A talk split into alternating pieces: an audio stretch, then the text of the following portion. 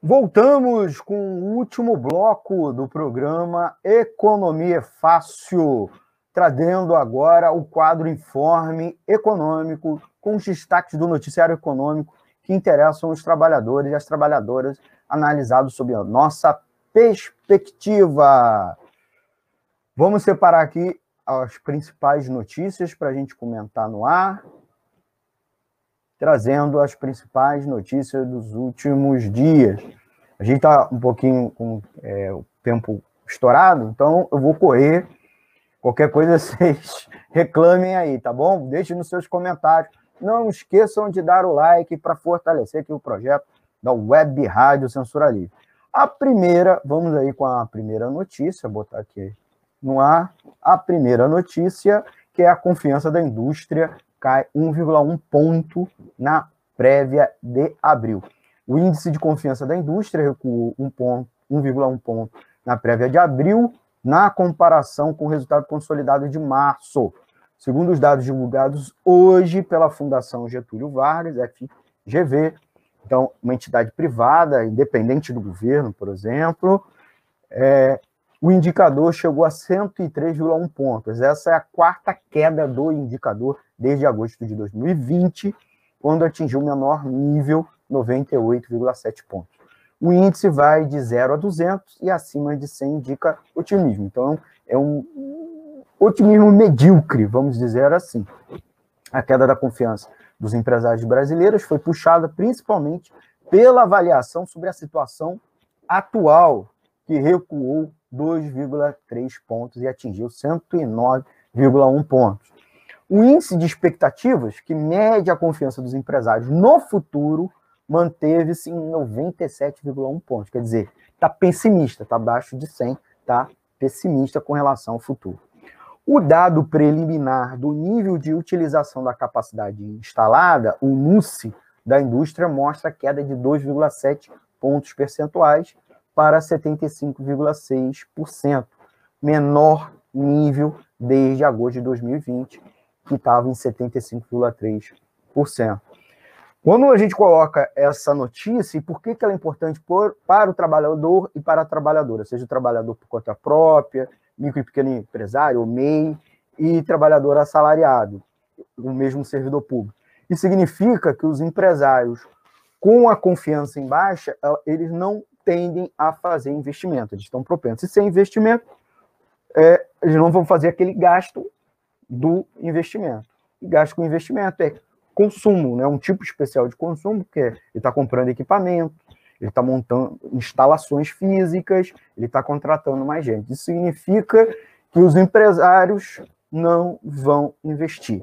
E um governo tão preocupado com o investimento privado, não está criando as condições necessárias para se fazer. Por outro lado, não faz investimento público, que poderia compensar ou mesmo estimular, né, fazer uma propensão aos empresários para gastar. Então, a fada da confiança não está funcionando.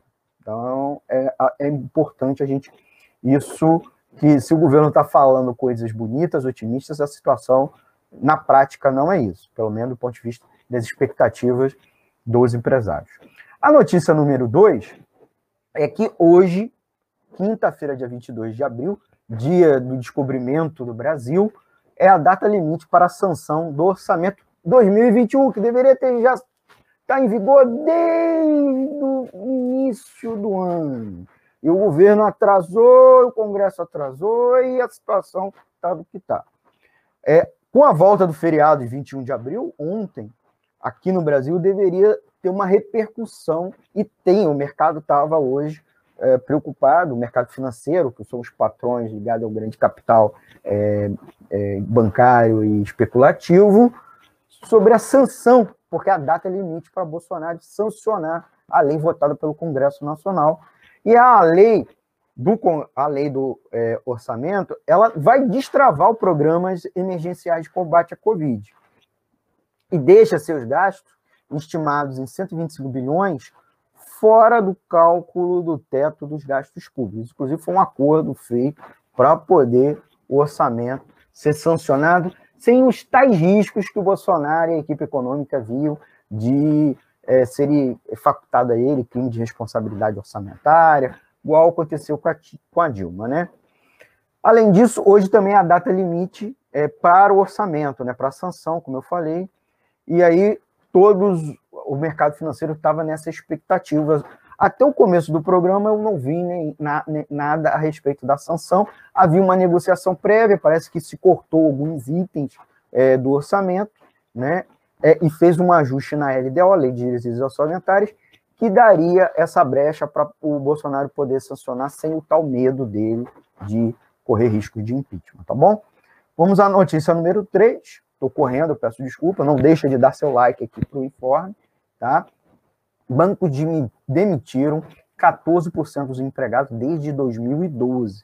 Então, os bancos, que são o setor da economia que mais lucra, mesmo na crise, vamos dizer assim, lucram menos que está acontecendo durante agora a crise da pandemia, é, estão se aproveitando da restrição de mobilidade causada por ela, pela pandemia e pelas medidas de isolamento social, e estão aproveitando, né, esses cinco maiores bancos do país, estão aproveitando para acelerar o fechamento de agências bancárias, que já foi um tema duas ou três vezes aqui do Informe Econômico, e inclusive também um tema principal aqui do programa Economia Fácil.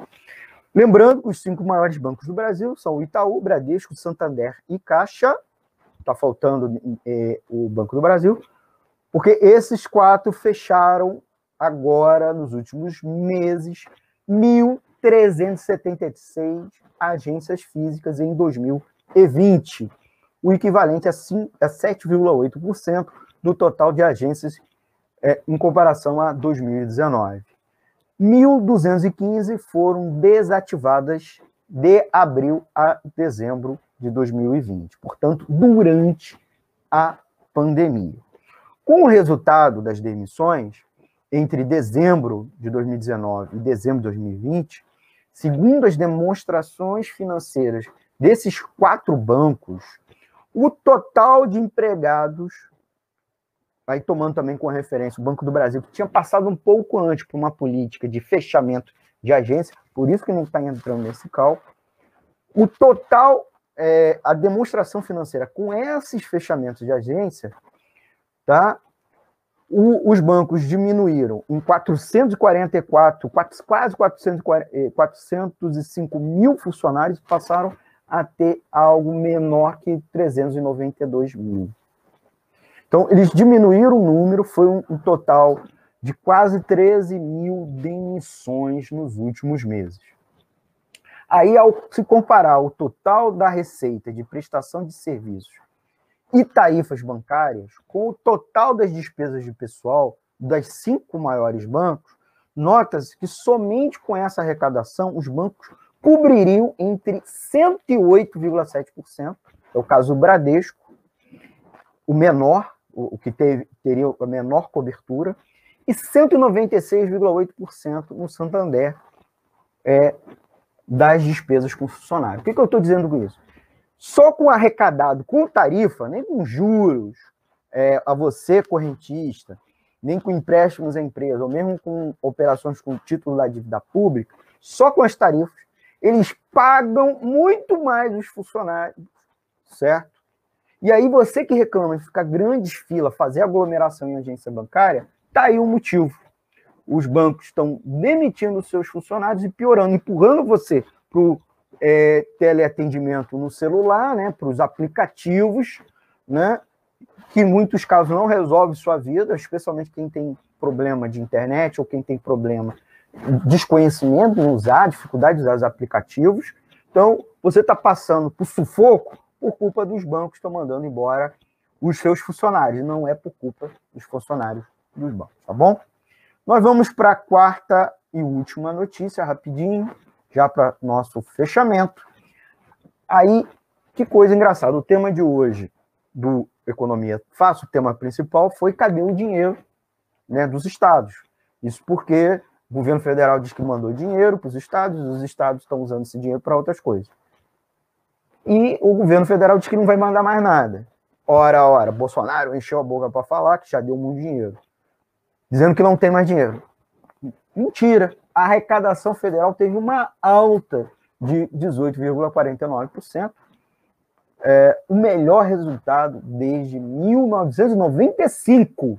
A arrecadação de impostos e contribuições federais somou 137,9 bilhões em março, quase 130, 130, 138 bilhões apenas em março. Uma alta real descontada a inflação de quase 19% em relação ao mesmo mês de 2020. Os dados foram divulgados terça-feira, dia 20 de abril, pela Receita Federal. Essa, como eu disse, foi a maior quantia para o mês de março desde 1995. No primeiro trimestre, a arrecadação chegou a 450, pouco mais de 450 bilhões de reais, também o melhor resultado desde 1995. O resultado recorde é registrado no pior mês da pandemia de Covid-19 em números de mortes. Estados e municípios adotaram nesse mês medidas de confinamento social, o que impactou na economia né, e já vinha impactando na economia desde 2020.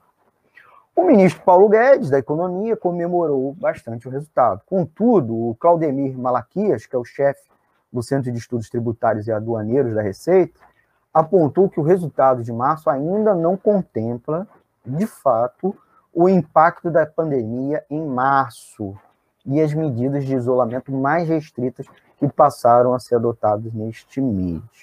Tá? Por outro lado, também de acordo com a Receita, a arrecadação de impostos de importação subiu 50,9% em março contra o mês é, em 2020, esse mesmo mês de 2020, de 6,03 bilhões para 9,1 bilhões. O resultado também foi impactado pela desvalorização do real, e aí é bom lembrar a alta das commodities. E aí tá tudo sendo exportado para fora do país, está sendo mandado para fora do país, razão porque os preços dentro do país, do Brasil, estão caros, especialmente as commodities alimentícias. Então, por um lado, o governo arrecada mais, mas é uma coisa muito circunstancial, tá?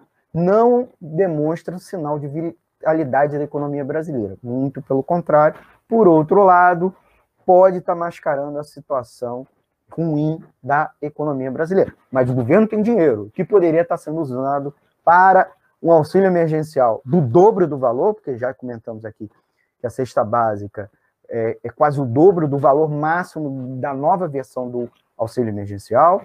Por outro lado, o governo vem adiando a restituição, a reimplantação do Pronamp, aquele programa de ajuda a micro e pequenas empresas, e diz que não tem dinheiro para ajudar os estados e municípios. Tá bom, gente?